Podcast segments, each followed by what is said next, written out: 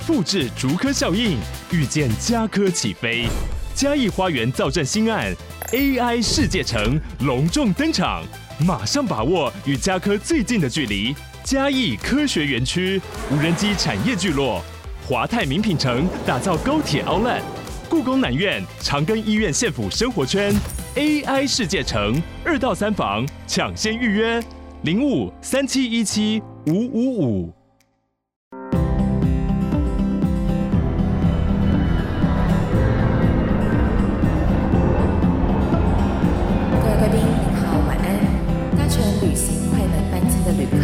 请到三十五号登机口办理登机。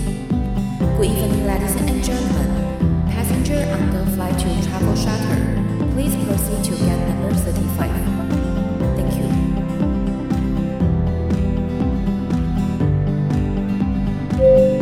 各位贵宾，我们即将起飞，请确实扣好系紧您的安全带。谢谢。Ladies and gentlemen, we are ready for takeoff.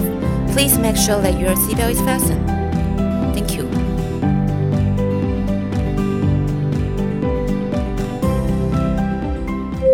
Hello，各位听众朋友，大家好，欢迎来到旅行快门，我是 Firas。今天这期节目呢，我们又要邀请到了呢我们节目的好朋友来节目上面跟我们分享旅游故事啦。欢迎就是爱旅行的 Joyce。Hello，大家好，我是 Joyce。哇，Joyce，从上次呢，你跟我们分享了你在旅居欧洲，然后呢，甚至到了中东啊一些国家那边的旅游故事，真的非常的精彩哦。而且之前我们是透过远端录音，而这一次呢，终于期盼到你回来到台湾，我们实体见面啦。没错，又见面了，好久不见。那 Joyce，你今天来跟我们分享一些什么故事呢？今天要跟你们分享最不像印度的印度——拉达克之旅的分享。哦，我知道拉达克。之前呢，在我们的节目 EP 一百的特辑里面，就有一位听众跟我们分享说，拉达克真的长得非常的不像印度。对，它是一个印度人口最少、最难抵达、军人最多、比西藏更像西藏的地方。哦，你说它的人口最少，而且最难抵达，那表示说你这次去其实也是历经了千辛万苦喽。对，而且我是一年多以前就开始规划了，因为它的海拔是最低三千五百公尺，最高到七千，只有大概五六月到八九月的时间适合来玩，其他的月份都会是冰天雪地。那我就比较好奇了，因为其实大部分的人对于拉达克是比较陌生，不知道在哪里的。你是为什么会想去这边旅行啊？嗯，因为我之前就去过印度，然后那时候其实在查攻略的时候就有查到拉达克这个地方。不过因为那时候时间不够，加上这个地方真的又很难抵达，就没有来。可是这个地方就一直在我的心里埋下了一颗种子。后来呢，我在欧洲的时候，有一个导游，台湾的导游就问我说：“哎，Joyce，我明年要开团要去拉达克，你要不要来？”我就想说：“好啊，当然要啊，因为我之前其实就很想要去西藏，可是因为台湾人去西藏只能跟团，而且团费其实都蛮可观的，所以我就想说，想要去一个跟西藏一样漂亮的地方。那我一直都知道这个地方就在西藏的边境。”然后它的景呢也不输西藏，而且当时我人其实已经决定要去尼泊尔了，就在隔壁。我想说，就趁这个大好机会，一定要去。哦，所以是你从尼泊尔那边离开之后，就直接前往拉达克了。对，但是讲到这个，真的是也蛮奇葩的，因为从尼泊尔过去印度，如果你是办 e-visa 的话，你不可以坐车去。但是如果你是从印度去尼泊尔的话，你就可以坐车去。诶，所以你从尼泊尔要过去印度，你必须要坐飞机，而且它还有限定，只有几个机场可以哦，哦，不是每一个机场都可以。是是因为 e visa 的规定吗？对，但是如果你是第二次同一张 visa 进去印度的话，你就可以坐车。好特别的规定哦，因为这就是印度喽。OK，好，那你刚刚有提到，就是说它其实是非常不容易抵达的，所以你是等于是先坐飞机到了印度之后，然后再搭乘国内线过去吗？对，其实我那时候已经在尼泊尔的一个叫 Pokhara 的地方，照理来讲应该可以直接坐车过去。但是因为签证的关系，所以我从 Pokhara 先坐了十个小时的车回到加德满都，再从加德满都坐飞机到德里机场，然后从德里那边呢，我就坐飞机到斯里纳加，斯里纳加，最后呢，从斯里纳加一路坐车到拉达克的列程。这段列车多久？呃，我们开了几天吧，就是 边开边玩，然后一路上的美景真的非常非常的漂亮。你看看，你光是从波卡拉要坐车十个小时到机场，然后再从机场到首都，再到德里，德里再到克什米尔，然后再坐个几天的车，真的是很不容易抵达哎。对，而且一路上他们的路其实是非常非常颠簸的。我那时候就想说，我到底为什么要折磨我自己？但是呢，我到了那个他们那个很漂亮的湖班公错的时候，看到那一整片蓝，浩瀚的美景。我一下车之后，我就觉得，嗯，我找到我的答案了。为什么我要折磨我自己？就是为了眼前的这一块美景。而且这个班公湖其实它是因为电影《三个傻瓜》而爆红的。对，它是在四千两百公尺的高山湖泊，然后它有百分之二十是在拉达克，百分之八十是在西藏。所以呢，如果你们要去办公湖的话，是要特别再申请一个 permit。所以它并不隶属于印度或者是西藏。它就是一个比较真的是在边界比较争议的地方，所以每一个人呢到列城之后都会先去旅行社办这个 permit，因为它需要一到两天的时间。那你办成功了之后，你才可以去这个湖泊。所以这个 permit 是每一家旅行社都可以办的。对，而且是公定价，所以不用比价。哦，所以并不会说什么想要办这个签证然后被拒绝之类的，没有这个困扰。目前为止是没有听说过。OK。对。但是去班公湖的话，真的要把所有的呃可能工作啊、社群都抛开，因为那边是真的完全没有任何网络，也没有讯号的。哦，就是与世隔绝的这样子。对。那你觉得如果今天去班公湖啊，比较建议大家会在那边待几天呢？我觉得应该至少两到三天要，就看你想要玩的多深入，是看到湖就好呢，还是你想要从头到尾的走一趟？然后旁边其实还有很多其他隶属的湖泊，那可能大家会想要多看一些，就需要到三到四天。嗯，就是如果遇到天气好的时候，你是还可以呃直接在湖边的草地上面躺着睡觉的。司机是这样啦，但我自己是觉得还蛮冷的哦。可是我那时候有遇过一些人是自己租重机，然后骑过去，你就可以沿路上面看到美景，停下来就可以马上拍。像摄影师就会希望走这样子的行程，我感觉好像也可以做个露营车之旅哎，可是会很难开哦，就应该还是得当地人来开那个哦，那个路况比较不好。对，因为我有遇过一个台湾的摄影师过去，就是也是自己骑重机，他在路上就迷路迷了一次，然后摔车摔了三次。哦，而且你之前跟我说过，就是呢，你这一次呢去到了这个拉达克，是为了去寻求一段缘分。对，因为我在尼泊尔的时候，知道我自己要来拉达克，我就看了一本书，叫《拉达克之旅》。然后这本书呢，就是一个作者在四十年前旅行的时候，呃，在拉达克遇到了两位仁波切，这是两段非常长的故事，然后都带给他生命很大的启发。所以那时候我看完这本书之后，我就也一直很想要遇到我人生当中的仁波切。我们要不要先跟大家介绍一下，到底什么叫做仁波切啊？其实仁波切大家可以上维基百科上面查一下，但是基本上应该算是活佛转世，然后他要符合很多不一样的条件才会成为仁波切。但是仁波切不是只有一个，像达赖喇嘛也是仁波切。哦，所以像达赖、班禅等等都是仁波切的其中一个。对对对对对。然后当时我在尼泊尔的时候，我就有跟很多我的朋友说，哎，我去拉达克，我想要见仁波切。他们都是对那种。佛教还蛮了解的人，我就想说，我自己没有宗教信仰，我也不知道任何一个仁波切，除了达赖喇嘛之外，我谁都不认识。他们就很兴奋地问我说：“你要见哪一位仁波切啊？”我就说：“我我不知道啊，随便有缘的那一个就好，任何一个都可以。”显得我很肤浅，你知道吗？嗯，啊，所以后来你真的有遇到仁波切吗？对，后来我到拉达克之后，我就是逢人就问说，我要怎么样可以见到仁波切。然后他们就说，呃，看你想要见哪一位，我又回答不出来。然后我就说随便哪一位都可以。他们就说要预约的话，至少也要一两个月前就预约。我想说啊，我只待一个月，我要怎么一两个月前就预约？后来是因为我们同团的姐姐，她在台湾有认识一个师傅，那个师傅是拉达克人，刚好呢，我们在拉达克的时候，师傅也在拉达克，师傅有认识一个人婆切。哎呦，这么巧！对，所以他就用尽方法。用尽关系帮我们插队，有一天我们就观光到一半，师傅就打电话来说，仁波切现在刚好中间有一个空档，你们要不要来见他？所以我们就匆匆忙忙的，就是去买那个哈达，他们都会献白色的那个丝巾挂在脖子上的。你要买哈达去见仁波切，献给他之后，他会再献回来给你，算是一个祝福。那可不可以跟我们分享一下，就是呢，你真正见到仁波切的当下，你的心境是怎么样子的？嗯，我见到仁波切的时候，一刚开始是先听他们的法会，可是我也听不懂，就只是觉得很新鲜而已。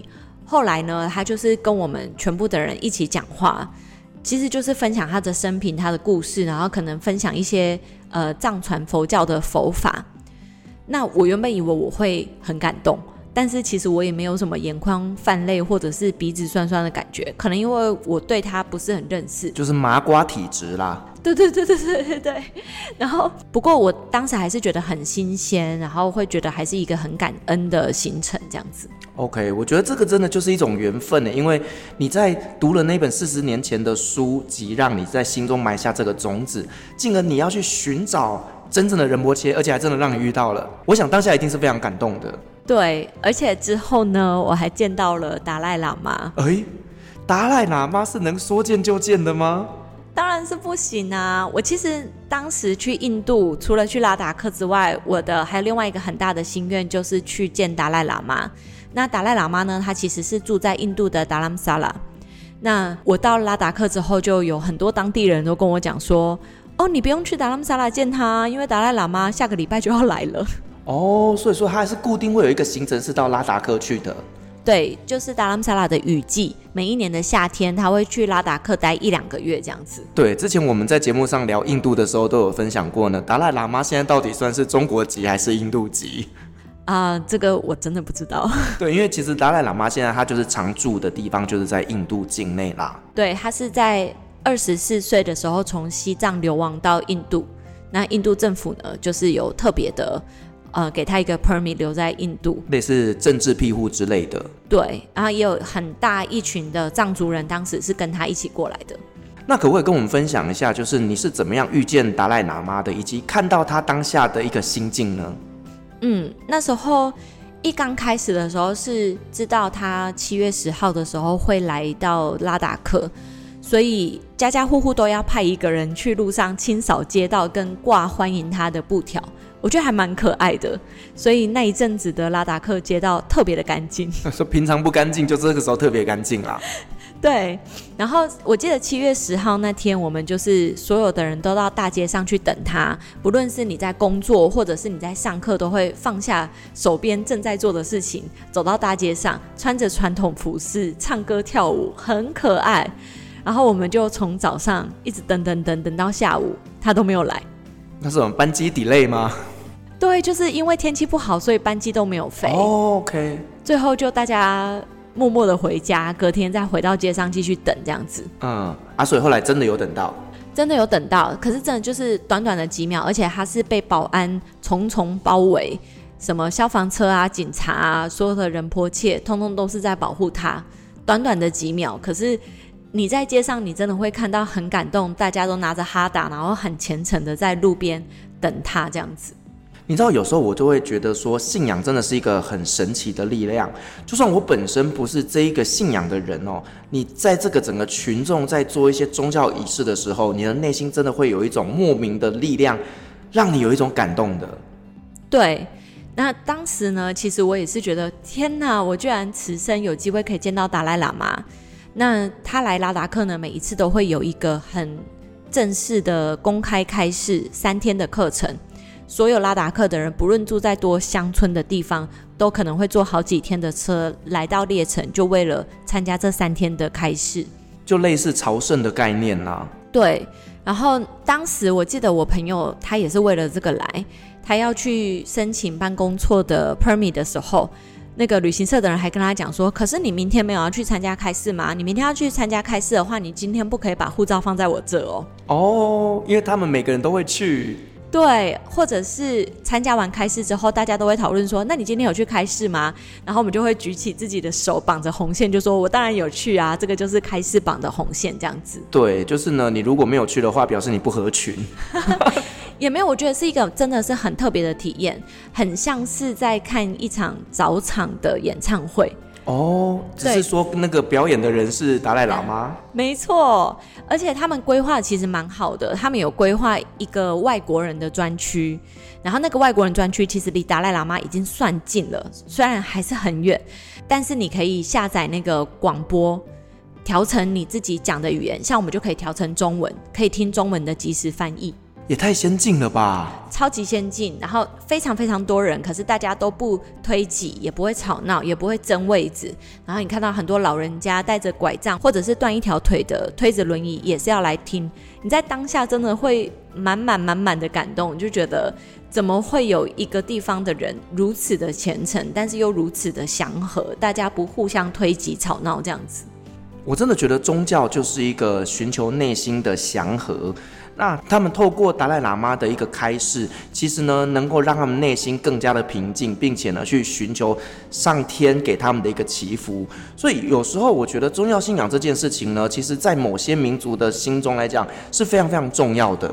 而且那时候其实是第二天跟第三天都有下大雨，大家都还是不畏风雨的去参加，觉得还蛮感动的。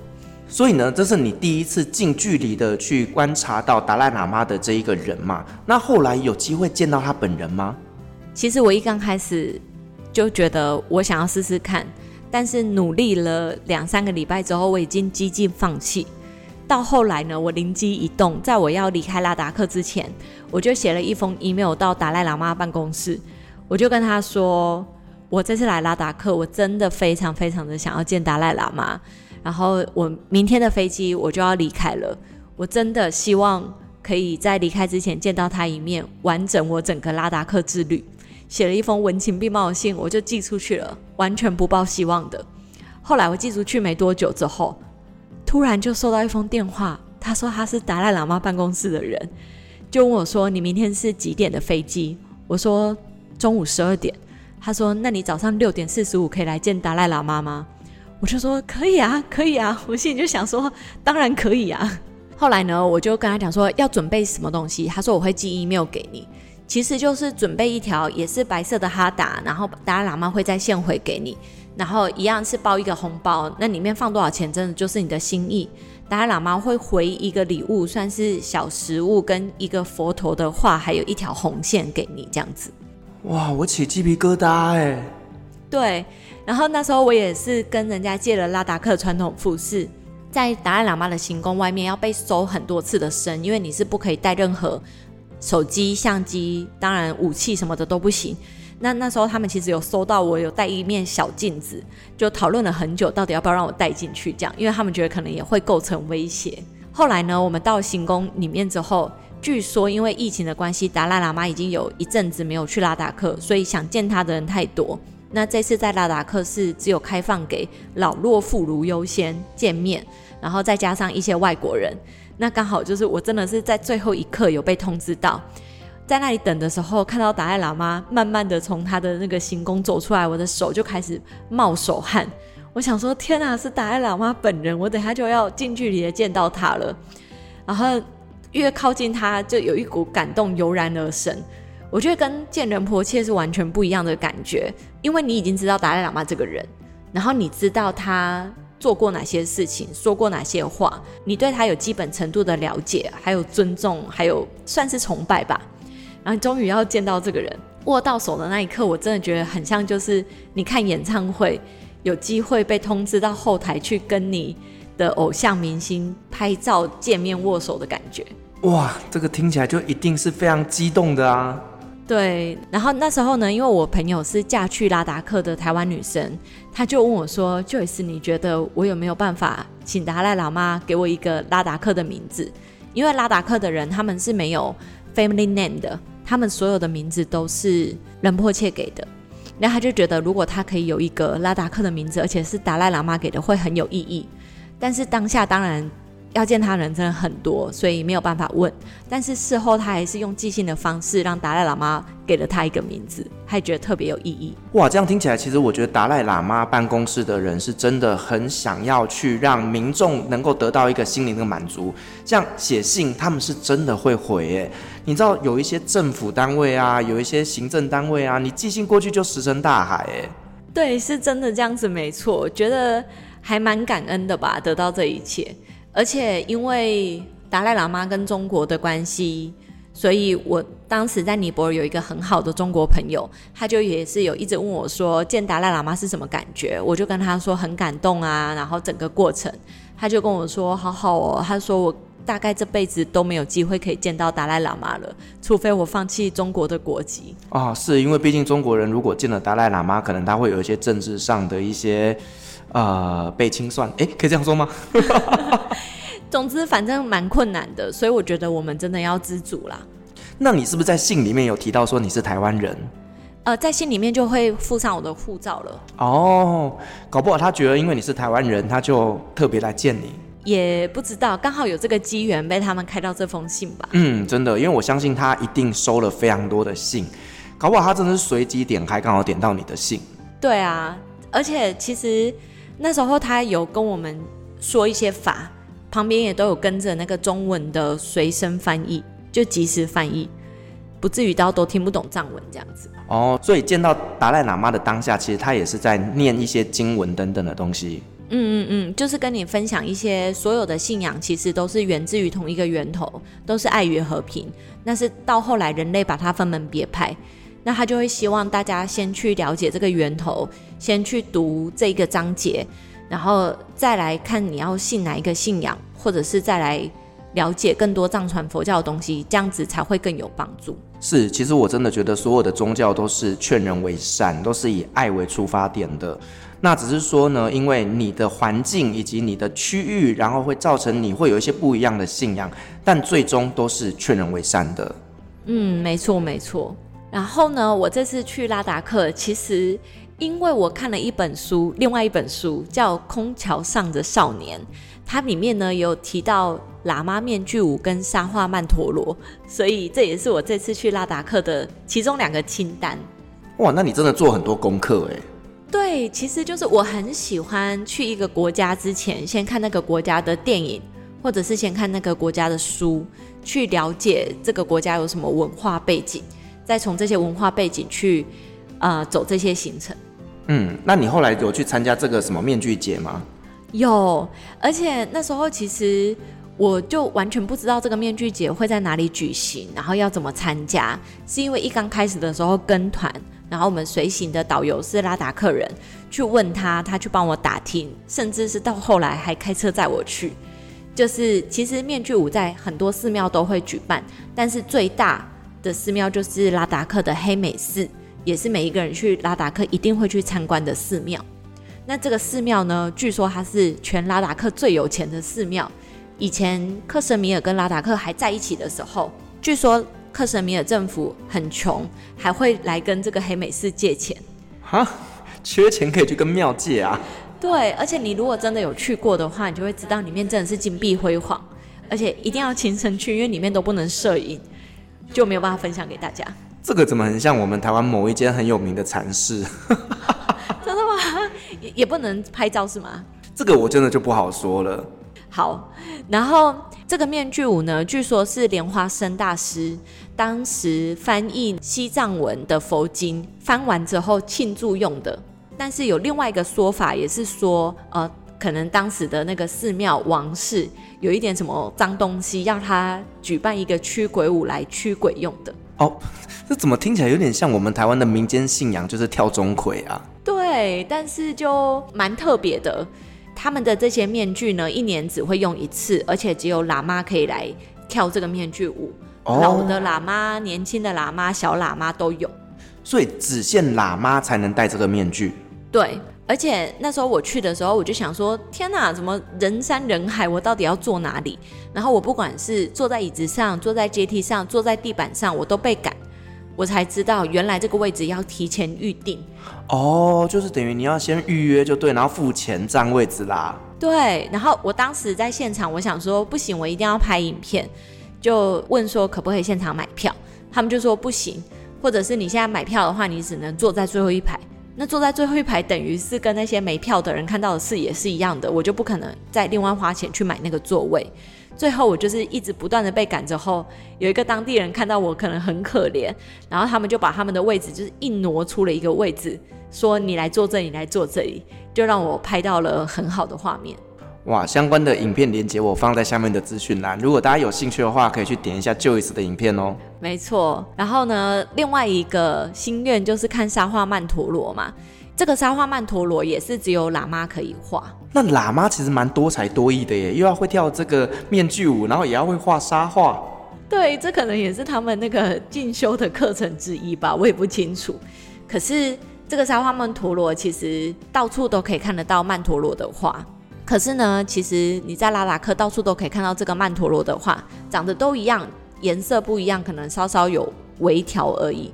它是有意义的，它就是要意指万物皆无永恒，就是它的曼陀罗很精彩嘛，就像我们的人生一样。然后去画完这幅曼陀罗，尤其是用沙子，它很难画，就像是代表着我们人生要追求繁华富贵、功成名就，都是一个很辛苦的过程。可是他在好不容易画好，经历了可能一两个礼拜之后，展示完，他大概十分钟就会把它推掉了。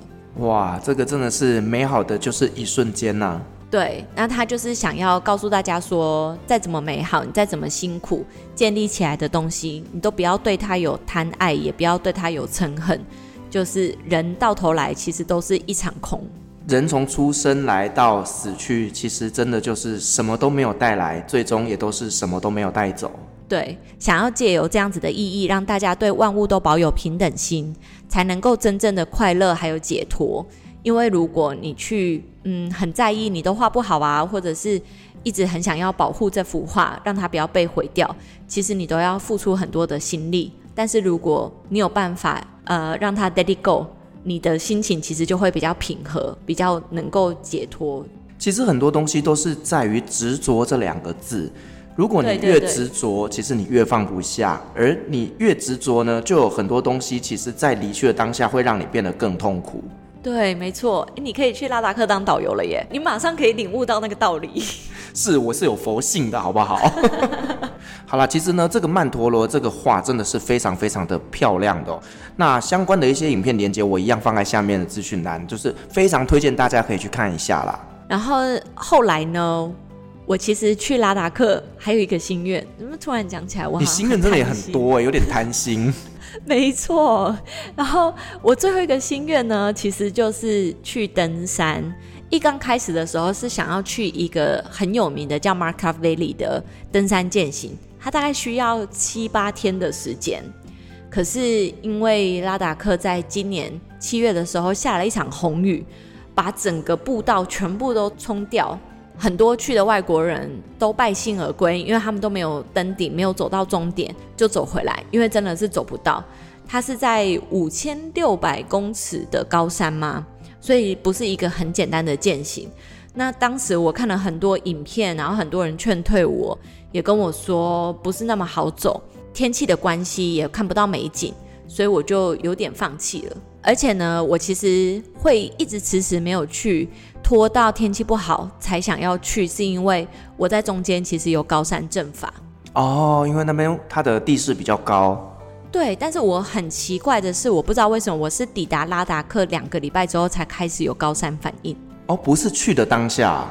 正常来讲应该是要这样，嗯，但是我觉得我的身体可能是一刚开始跟团嘛，所以我就是告诉我自己说不能生病，不能生病，我就盯在那里。然后等团大家都回台湾，我自己一个人留在拉达克的时候，全部都 settle down 了之后，我的身体可能就觉得好，我现在可以生病了。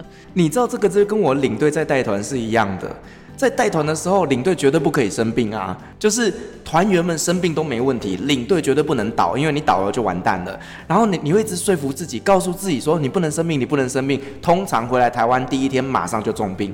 对，我觉得好像真的会这样。像我去尼泊尔爬山，也是结束之后每一个人都会生病。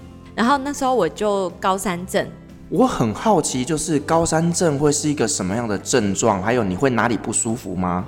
就是会喘不过气，然后胸闷闷的。其实你不会影响到你的作息，因为我是比较轻微的，但是你就是觉得很 annoying，很烦人的那种感觉，嘿嘿，阿杂的感觉。对，那当当时我就是过了几天都还是有这个症状，我们家人呢就很担心，就带我去挂急诊。然后那时候我也是想说，天哪，就是晚上来挂急诊应该要花很多钱吧？因为我又是外国人。但是他们就觉得要安心一点，先检查比较好，因为高山症如果严重起来是可以致命的，所以还是小心谨慎。那那时候医院帮我做的就是测心电，然后测血氧、照心电图、测血压，还打了一支针。那结束之后，因为我没有带钱啊，他们就帮我付钱。我就说不行不行，这个一定要我付。他们说不用啦，就这个很便宜。我想说，他们已经在客气，我一定要付这个钱。我就说不行，我要分享到我的社群，在拉达克看医生的经过，总共要付多少钱，所以你们一定要让我知道。后来他们就给我看那个账单，我看完之后，我就想说，嗯、呃，我好像真的可以不用给他们，因为真的很便宜。多少钱？十块卢比。十块卢比大概五块钱台币耶。呃，三点八四块台币。哇，也太便宜了吧！对啊，那时候我分享给我朋友的时候，他就说这是什么异世界的价格。真的，因为有点难想象，就是说在拉达克那边，他们可能在于一些医疗资源没有像台湾这么的呃富足的情况下，看医生也许是一个蛮大的负担的。对，而且他们居然是对外国人也是收取跟当地人一样的费用。真的，你知道有一次我在土耳其啊，然后因为我身体不舒服，就感觉肚子很痛，去看个医生而已哦，照个 X 光，我付了一万九，哎，真的假的？对啊，所以你刚刚跟我讲说那个什么。三块多元呢？这是什么币值啊？对，真的是蛮 shock 的。然后呢，后来就是因为我这样子一拖再拖嘛，天气的关系，我身体的关系，我就没有办法去那个 Marcavelli 的健行，我就退而求其次，想要去一个 Baby Check Chambéry。但是后来也是因为，反正就是可能上天不想要让我去，我公车的班次赶不上，我的朋友又生病。所以我们最后真的拖拖拖拖到没有时间了，就想说去一个当天可以来回的撒步践行。哦，就是相对来讲比较轻松、比较容易的一个践行路线。没错，所以我们就带着一颗真的非常非常轻松的心情，完全没有带任何的装备，没有带登山杖，也没有带干粮，就带一些简单的水啊什么之类的就出发了。结果呢，我们就一群人越走越奇怪。就是跟着那个导航的路线走，走到最后都已经没有人了，连一条狗、一只驴在路上都看不到。然后那边是完全没有遮阴的状态，但是非常非常非常的漂亮。不过我们就想说，我们也不是一个人嘛，大家是互相可以帮忙的，就没有想太多，继续一直走走走，走到一个地方，大概三千九百多公尺，我就跟他们说：“哎，我们来拍一张照，就是有一个那个测海拔的 app。”然后你可以在那边拍照，上面就是会显示你的海拔。我就说我们在最高点拍个照，拍完之后，我朋友就说这里好像不是最高点哎，他就说我我记得我们离最高点可能还有一个什么呃几十公尺这样子。我就说差不多了啦，我们等一下左转之后就应该是差不多慢慢要往下了。就左转过去之后，我朋友就说路呢？路呢？我们就完全没有看到路，结果是一个很陡峭的山坡。然后它是全部都是用那种细小的碎石跟沙组成的，爬上去真的还好。我们那时候边爬上去，越爬到顶的时候，我就开始害怕了，因为你每走一步，那个土就更松，它就会开始有一些小石头会滚到山崖下面。然后那时候又海拔很高，我很紧张，所以我真的是有一点要喘不过气了。不过没有讯号。你就算要叫直升机，你也叫不到；你要求救，你也没有办法。你真的只能相信自己的双脚。到山顶的时候，我看着另外一边要下山的路，我整个心都凉了。那时候真的体验到一种感觉，叫什么？想哭，但是哭不出来，有一种绝望的感觉。对，当你真的很害怕的时候，其实你是真的哭不出来的。就像我之前。大学的时候出过一场很严重的车祸，那时候我的骨头全部插出来，血像水龙头一样这样子流出来，在那个下大雨的路边旁的时候，我也是完全哭不出来。我觉得这是我人生当中唯二两次真的是超级无敌害怕的时候。在那个时候，可能你都会觉得你再踩一步，也许生命就要不见了。对，然后我们几乎是大家互相手牵着手，一步一步的往下去走。你们还往下走啊？因为我们没有退路啦。不能往回走吗？往回走，另外一边也是山崖啊，你爬上来的山崖，然后你再往回走，就要天黑了。OK。对，所以其实会更危险。那时候我们往下走的时候，还彼此互相打气，就说：“你看到了吗？那边有路，你有看到吗？” 那我真的是没没看到哎、欸，那个真的看起来就不是路。然后我朋友就一直跟我讲说：“Joyce，你不要紧张，你突破了这一关，你人生很多难关你也都会过得去。我们顶多就只是摔倒会受伤而已，我们不会死。”就是一直帮我加油打气。那有的时候呢，我们就是慢慢的用屁股撸撸撸撸下去，或者是就是贴着山壁，四肢并用的爬下去这样子。后来好不容易到了平面，我们就还拍了一张很开心的合照。没想到我们居然走进了一个拉达克很有名的垃圾山、垃圾堆，整个脚下全部都是碎玻璃、铝罐、垃圾，然后都是恶臭的味道。我们看了，真的觉得还蛮为地球难过的，就是怎么会制造出这么多的垃圾这样子？那那时候其实也没想太多，就想说好，赶快走回列城市区。就走着走着，看到一个很大的资源回收厂，应该就是那个乐色山的资源回收厂。那个前面呢，有一百只狗同时盯着我们。哎呦，真的不夸张。看到食物的那个表情啊！而且人家都是说会叫的狗不会咬人。他们没有一只会叫，全部就这样虎视眈眈的盯着你们。对，然后我们走到哪里，他们的头就转到哪里。那时候我们就下意识的捡棍子的捡棍子，捡石头的捡石头。我就问我朋友说：“你只捡一颗石头，有这么多只狗，你能打几只？”然后他就说：“能打几只算几只了，不管了，我们没有退路了。”嗯，啊，所以后来你们就穿越这些野狗吗？对，默默的绕了很大一圈的路。穿越这只野狗，让他们知道我们是没有要袭击他们的资源回收厂的。哦，他们在保护他们的回收厂啊。对，然后最后我们就是慢慢慢慢的走回列城市区，一直到现在，我们都还是觉得真的是一个很难得的回忆。然后走回去之后，我们跟当地人分享了这个故事，才知道说，其实那个步道有两条路。另外一条才是大家正规走的路，我们选了一条不会有人选的。所以你们没有导游带着你们去啊？完全没有，因为就是觉得只是一个一天来回的登山健行，然后网络上面都写的很简单，大家都说这个就有点像是在台中你去走大坑，你在台北去走象山的这种感觉，所以我们真的是完全没有准备，心理、身体、装备都没有准备就去了，万万没想到。所以登山向导还是很重要的啊。对，或者是就是你可能真的要查好那个登山的轨迹图的路线，先汇到你的离线地图去，这样才不至于走到不对的路。对啊，你走到不对的路，然后又没有网路，那当下你真的是求助无门呐、啊。对，就是这时候自我求生的能力就要把它拿出来了。是，也还好啦，就是你们都有平安的回来嘛，这样子。那其实你这次去有遇到一个蛮特别的节庆，叫做阿苏拉节。没错，那时候其实我完全不知道有这个节庆，但是在拉达克，它还蛮特别的。它的宗教组成是一半藏传佛教，一半穆斯林，跟少许一点点的基督徒，然后它完全没有印度教哦，超特别的。然哦，印度大家直觉就是印度教是大宗嘛，反正这个地方它是其他宗教比较多。对，然后因为穆斯林的占比很大嘛。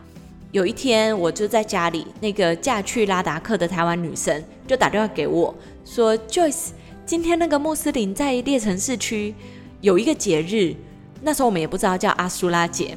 他说好像会把自己打得头破血流这样子。我说啊，是为什么？他是说我也不知道哎，但是好像已经快要开始了，我们可能现在马上就要去才看得到。我说好啊，好啊，那我们就去。结果去到那里的时候。就很像是大甲妈跟白沙屯那样，他们都在路边发补给，就是会发一些什么杏桃啊、牛奶啊、饼干啊这些东西给你。那我就觉得啊，好像就是是参加一个庆典这样子。就问他们说活动什么时候会开始，他们就好像跟我们讲说已经开始了，但我们就不知道在哪里。就慢慢慢慢的走到市中心，就开始看到地上全部都是血迹，都是沾满血的棉花，然后开始看到他们在唱诵，突然之间就看到他们随着唱诵越来越激烈，就开始用手徒手捶打自己，跟用铁链鞭自己的头，鞭到自自己真的全身上下都是头破血流这样子。我后来就是看到他们这样子鞭打自己，你甚至是可以闻得到那个血的味道。对我来讲冲击是蛮大的，但是我也顾不及了，我就先拍了那些画面。之后我到咖啡厅休息的时候，我才好好的查这个节庆。这个阿苏拉节呢，其实就是穆斯林的穆罕默德的外孙，有一次在卡尔巴拉战役里面殉难，然后大家为了想要悼念他，在呃穆斯林的正月初十就会举办这个阿苏拉节，大家会用自虐的方式来悼念。其实这个阿苏拉哈，它在阿拉伯语里面，它叫阿苏拉，它意思就是呢第十的意思，就是你刚刚讲的这正月的初十哈，第十天。那其实它是比较像是伊斯兰教里面的什叶派的重要仪式。它就不是呃传统我们会知道的，像是逊尼派啊这些的宗教仪式，所以它并不是在所有的伊斯兰国家里面都会看得到的。所以呢，比较像是在伊朗啦，或者是说像你刚刚讲的这个在拉达克会有这样子的一个习俗。那通常他们会在这一天呢，就是会穿上深色的衣服，在街上游行来表示哀悼。那只是说在拉达克那一边，他们做的一个仪式是比较激烈一点点的。对，但是据说呢，随着时代的演进，他们受的教育越来越多，现在已经没有像以前那么激烈了。那在我查的文献里面呢，我有看到最震撼我的心的是在阿富汗的时候，曾经有父亲是拿刀割自己儿子的头来悼念的。Oh my god！对，所以那时候看到的时候真的是蛮震撼。但是这些震撼呢，都不及我在就是头破血流的广场看到一张达赖喇嘛的照片来的大，因为达赖喇嘛藏传佛教其实就是倡导和平与爱，还有不杀生。然后我回家的时候，我其实就跟我们家人说，为什么他们要放达赖喇嘛的照片在广场？达赖喇嘛有想要看到这些头破血流的画面吗？然后我们家的妹妹就跟我讲说，因为达赖喇嘛觉得爱与和平不应该分门别派，所以每一次来到拉达克的时候，其实他都会去拜访这些清真寺，所以穆斯林的人。也都对达赖喇嘛非常的尊敬，才会把他的照片放在广场上。那其实我那时候就有得到蛮多的醒思，因为他们其实是两个非常非常不一样的宗教，可是却可以和平的共处在拉达克。那我们人与人之间在生活的时候，其实难免会跟别人有不一样的立场、不一样的想法跟不一样的看法。那其实也是因为我们的生长背景跟生活环境是不一样的。那大部分的人都会觉得，别人持跟他不同的意见的时候，常常都会有冲突，会有争执。那我们是不是也可以学习这样子的精神，去尊重别人不一样的做法跟意见？其实，真的我们在世界各国游走这一段路程当中，我们常常会遇到很多人是跟我们完全不一样的。例如说，伊斯兰信仰里面，他们就一神教，唯有真主阿拉。可是你看，我们在台湾的宗教信仰，我们就是拜妈祖、拜观音，我们各种神明都有，包含你家的厨房都会有灶神呐、门神呐、各种不一样的神明在保佑我们。那如果你跟这些伊斯兰教的人分享我们的宗教信仰的时候，他也会觉得说：“哇哦，你们好奇怪哦。”那一样的，我们看待别的国家的人的信仰，一样是陌生不熟悉的，但真的要保持着一个互相尊重，并尝试着去了解彼此的信仰，这样子才有机会世界和平。对对对，我也觉得真的是这样。这是在阿苏拉节让我学会一个很宝贵的一课。嗯，但是我必须要站在伊斯兰的一个信仰来澄清一件事情，就是呢，其实，在伊斯兰教里面，任何伤害自己身体的行为都是不被允许的，包含你的饮食，你不可以喝酒，你不可以抽烟，好，你不可以呢吃猪肉，因为有些东西吃进去是伤害你的身体的，所以我们禁止。那以他们的一个教义来讲，伤害自己的身体是不可以的。那如果在拉达克的这个阿苏拉杰是要这样伤害自己的身体，我相信其实真正的教义是不允许的。好像只有实业派会这样。嗯，我觉得真的可能也混合到了当地的一些传统信仰，所以才会有一些小小的变革这样子。还是他们觉得他们这样子不是在伤害自己，有可能是在磨练自己吗？啊、呃，好，有可能哦。但毕竟我们两个都不是伊斯兰宗教的学者啦，所以如果说各位听众你知道真正的教义，或者是说在阿苏拉节为什么他们会有这样伤害自己身体的一个仪式，也都可以来跟我们做分享哦。嗯，我也很期待可以看到。那另外就是你刚刚呢在前面有提到说你在当地呢这个高山镇是由当地的家人带你去看医生，我就特别注意到了“家人”这两个字。你在那边是有台湾的亲朋好友吗？还是怎么样的？其实也没有，就是因为我刚刚不是说有认识一个拉达克当地的师傅嘛，那那时候聊天聊一聊，他就知道说这个团回台湾之后，我会在拉达克继续留一个月，他就说哦，我过几天就要离开拉达克回台湾了，那你要不要干脆就来住我们家，跟我姐姐一起住，然后还有他的两个小侄女可以带我这样子。他当时也是跟我讲说，没关系，你不用急着现在做决定。过两天我会邀请你们全团的人一起来我们家吃午餐。你先看看那个环境，这个房间你喜不喜欢？如果你喜欢的话，再住下来。然后那时候我们全团的人一起到他们家去吃午餐，我就看他们家拉达克人的家真的都超级无敌漂亮，他们的布置啊，然后他们的氛围，重点是他们家还有两只非常可爱的橘猫。我这这辈子其中一个很大的愿望，就是希望可以养一只肥橘猫。但是因为我在世界各地游走，所以我真的没有办法养宠物，也算是了了我一个小小的心愿吧。橘猫真的很疗愈哎。对，所以我一看到马上就决定，嗯，我要在这里住一个月。我就，就因为那两只猫。呃，其中一个原因啦，对。然后其实也因为我有办法入住当地人的家，所以我才可以得知一些比较多刚刚分享这些节庆啊、细节啊、当地的资讯。那其实我觉得拉达克人的生活真的非常的不容易，除了他们冬天都会冰天雪地之外，他们还隶属于边境，军人比当地人还多，然后常常中国啊或者是巴基斯坦动不动就想要打过来。其实他们应该是要蛮怨天尤人的，会觉得为什么生而为人，他们就要在这么艰苦的环境当中长大。但是偏偏我遇到的拉达克人，他们总是可以一笑置之，面对这所有的事情，就觉得，嗯，对啊，虽然我们冬天很冷，但是我们可以去做冰雕盖雪堡，然后还会跟我分享很多这种冰雕雪堡的照片。然后或者是就说这样子，因为我们冬天很冷，所以放的寒假都很长，而且还可以出去外面，就是一个天然的溜冰场，都不用付门票就可以溜冰之类的。我就觉得他们特别的乐观，充满了正能量哎，这样。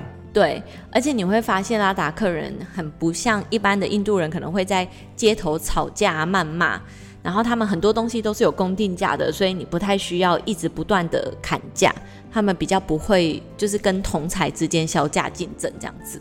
哇，其实这样听起来，真的拉达克跟印度是完全不一样的两个世界啊。对，连食物都很不一样。他们吃的比较像是藏族料理，比较不是大家想的印度的咖喱这样子。哦，所以说他们那边吃的就会像是一些什么牦牛的牛奶啊等等这些食物，对，或者是 momo 就是水饺，或者是汤面面疙瘩的那种汤面之类的，还有凉皮。哦，反而就比较偏向于就是西藏那边的饮食文化。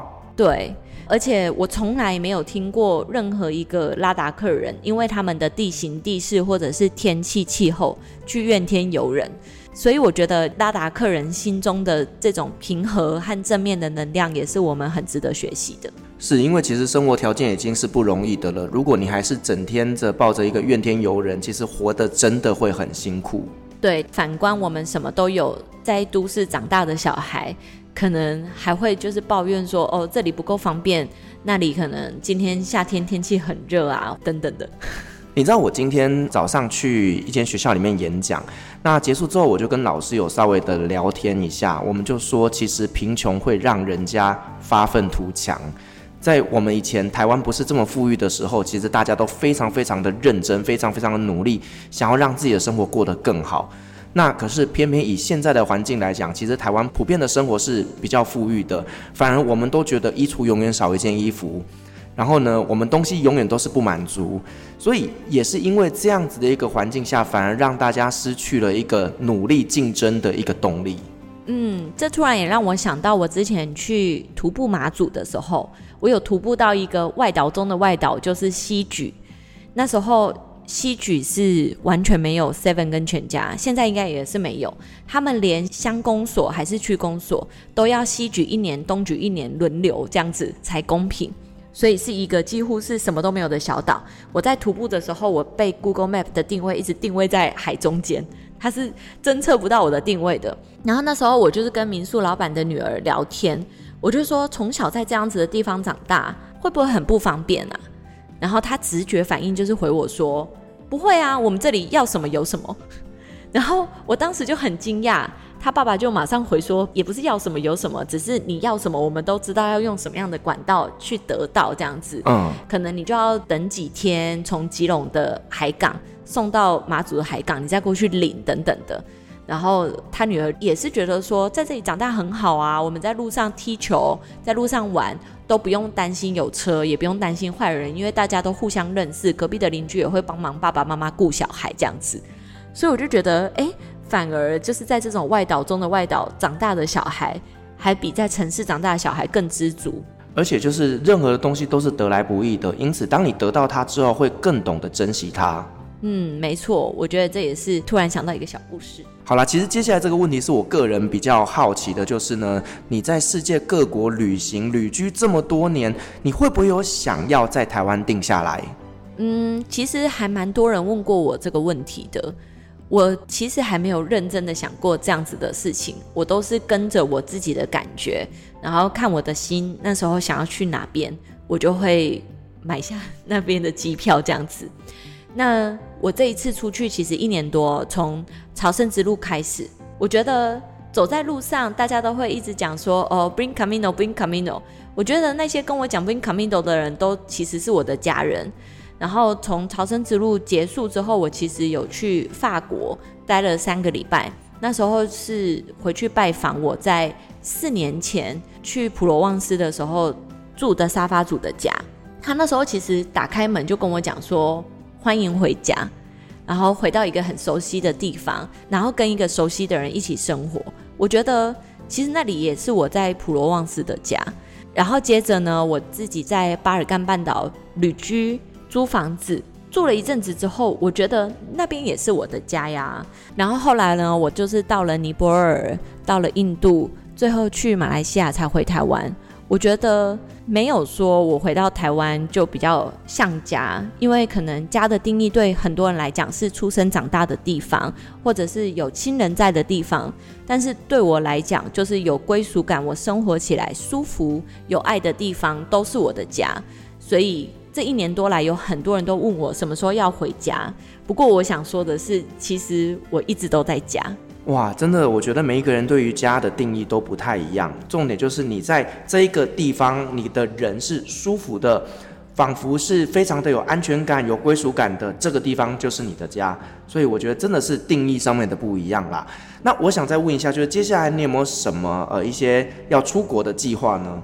哦，有，我其实今天晚上就要去机场，然后明天就要搭飞机去日本三个月。哦，又要去徒步了吗？对，我其实一开始会先去走熊野古道，因为熊野古道跟朝圣之路是姐妹之路，如果走完的话可以领一个双朝圣证书。那领完之后呢，我就会去大阪的乡下找我日本的朋友，我们以前是在纽西兰的同事，在他们开的民宿待个几天。就要飞到一个小岛叫阿妈咪 Island 奄美岛嘛，在鹿儿岛的下面，冲绳的上面去参加一个日本当地朋友的婚礼。那这个朋友呢，也是我在朝圣之路上面认识的日本人。参加完婚礼之后，我就会飞到福冈去自驾游一周。结束之后，我要再去参加另外一个婚礼。然后参加完另外一个婚礼，休息一下之后，十一月底的时候，我就会飞到冲绳去徒步冲绳，大约五周的时间，在明年一月的时候会回到台湾。哇，你知道我每次只要听到呃这些旅游计划的时候，我都有一股冲动，也想要机票买着跟你们一起去。欢迎啊！但我觉得其实徒步这件事情真的是蛮不容易的。那如果说大家呢想要了解一下呢，呃，Joyce 是怎么样用徒步的方式去世界各国旅游，甚至呢他有一些数位游牧的一些生活方式，都可以去追踪他的 IG 跟 FB 的粉丝专业。那另外呢，他也有拍很多精彩的影片放在他的 YouTube 频道上面，连接我一样放在下下面的资讯栏，欢迎大家去追踪订阅哦。哇，我觉得真的每次跟 Joyce 聊天哦，都会给我很多新的一些想法。因为呢，Joyce 他不是只有单纯的去旅游，他都会在旅游的过程当中有很多心灵上面的感受，以及呢会做一些台湾人比较少会去体验到的一些旅游方式，我觉得都很值得大家来做一个学习跟参考。好，我们再一次感谢 Joyce 的精彩分享，同时也感谢所有听众的陪伴。如果您喜欢我们的节目的话呢，别忘记给我们五星好评加分享哦。另外呢，我们在 LINE 开有旅行快门讨论室的社群，如果想要及时跟我们的聊天互动的话呢，欢迎加入我们的社群哦。相关的链接我放在下面的资讯栏。旅行快门，我们下期再见，拜拜，拜拜。